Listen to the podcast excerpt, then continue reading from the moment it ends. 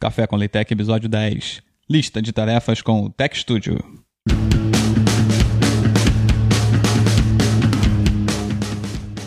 Bem-vindo ao Café com Leitec, o podcast criado para ensinar você a produzir textos com qualidade profissional usando LaTeX.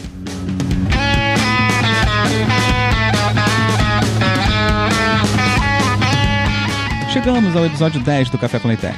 E acho que agora a gente já pode afirmar que você já sabe usar o básico para começar a usar o LaTeX.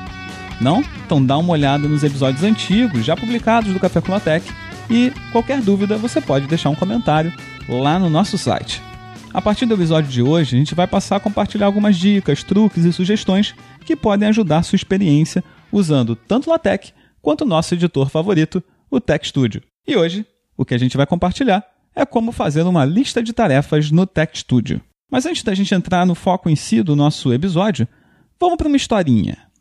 Era uma vez um projeto de fim de curso, uma dissertação de mestrado ou um artigo científico. Suponha que você está editando esse documento importante, como um desses que a gente acabou de dizer.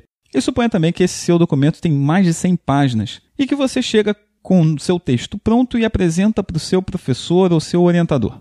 Nessa reunião, o seu orientador indica uma série de modificações que você deve fazer e você não tem um lugar apropriado para escrever essas sugestões de modificação. É claro que isso tudo poderia ser escrito no seu próprio texto. Você poderia fazer uma lista, fa abrir um notepad no seu computador e fazendo uma listinha de tudo que você precisa modificar, mas você correria o risco de perder isso tudo. Outra ideia seria você digitar direto no seu próprio texto, direto no seu Text Studio. Mas você também corre o risco de lá pelas tantas você esquecer que você tem aquele monte de sugestão lá, acabar compilando e entregando o seu documento final com todas as frases que você colocou para fazer que precisavam ser corrigidas no seu documento. Que tal se ao invés dessas opções que a gente acabou de falar, existisse uma forma prática de se adicionar uma lista de tarefas ao próprio Text Studio, que fosse associada ao documento atual que você está escrevendo?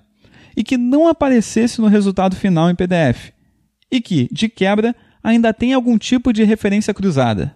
É sobre isso que a gente quer falar no episódio de hoje.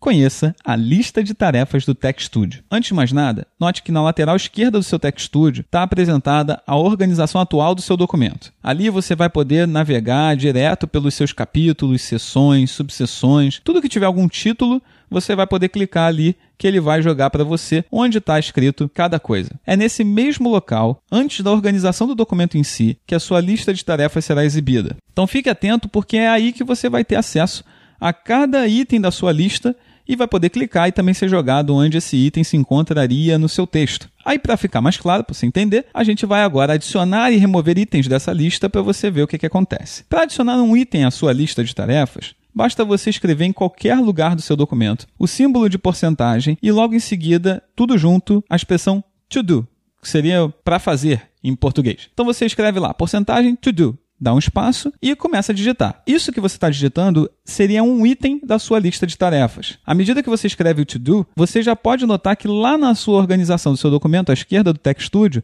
já apareceu um item dessa sua lista de tarefas. Esse é o primeiro item que você está digitando. E esse item está associado ao local onde você está escrevendo no texto. Ou seja, suponha que você precisa modificar um título do seu capítulo. Aí você, antes de entrar no seu capítulo, né, então você bota lá um, um símbolo de porcentagem, to do, e escreve: preciso modificar esse título para o título tal. E aí, mais lá para frente, você vê que tem uma equação errada, e você modificar a equação errada que está aparecendo aí. E aí você vai colocando itens na sua lista e itens que estão aparecendo em locais diferentes do seu texto, porque cada um está relacionado a um local do seu texto apropriado. E você está fazendo isso porque mais tarde você pretende revisar o seu texto e adequar ele a todas essas sugestões de modificação que você está escrevendo. Quando você terminar de fazer toda essa lista, basta você ir navegando item por item ali do lado esquerdo, que você vai cair onde você precisaria modificar no seu documento. E o mais bacana disso tudo é que você, além de ter tudo indexado, tudo com uma referência cruzada, basta clicar que ele vai te jogar onde você tem que modificar no seu texto. Você pode compilar o seu arquivo, que nada do que está escrito ali vai aparecer no seu PDF, porque você começa a escrever cada item da sua lista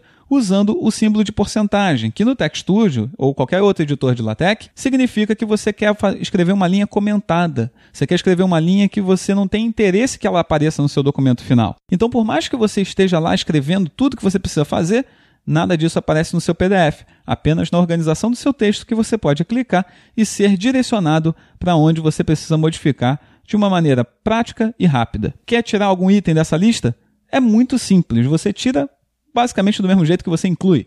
Basta apagar a linha onde está escrito esse seu to-do, que ele também automaticamente elimina lá da sua organização do seu texto. Bacana, né?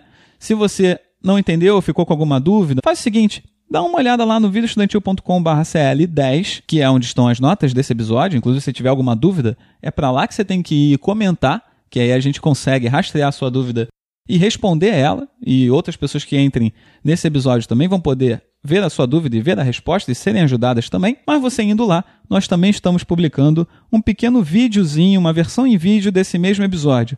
Então, se você teve alguma dúvida, teve alguma dificuldade, dá um pulinho lá no roteiro desse episódio que você também vai poder ver o vídeo que nós preparamos para esse episódio. Se ficar legal e a gente vê que tem uma boa adesão do, do, das pessoas que estão interessadas em mexer em LaTeX, quem sabe a gente não passa também a fazer um vídeo para cada episódio do Café com LaTeX.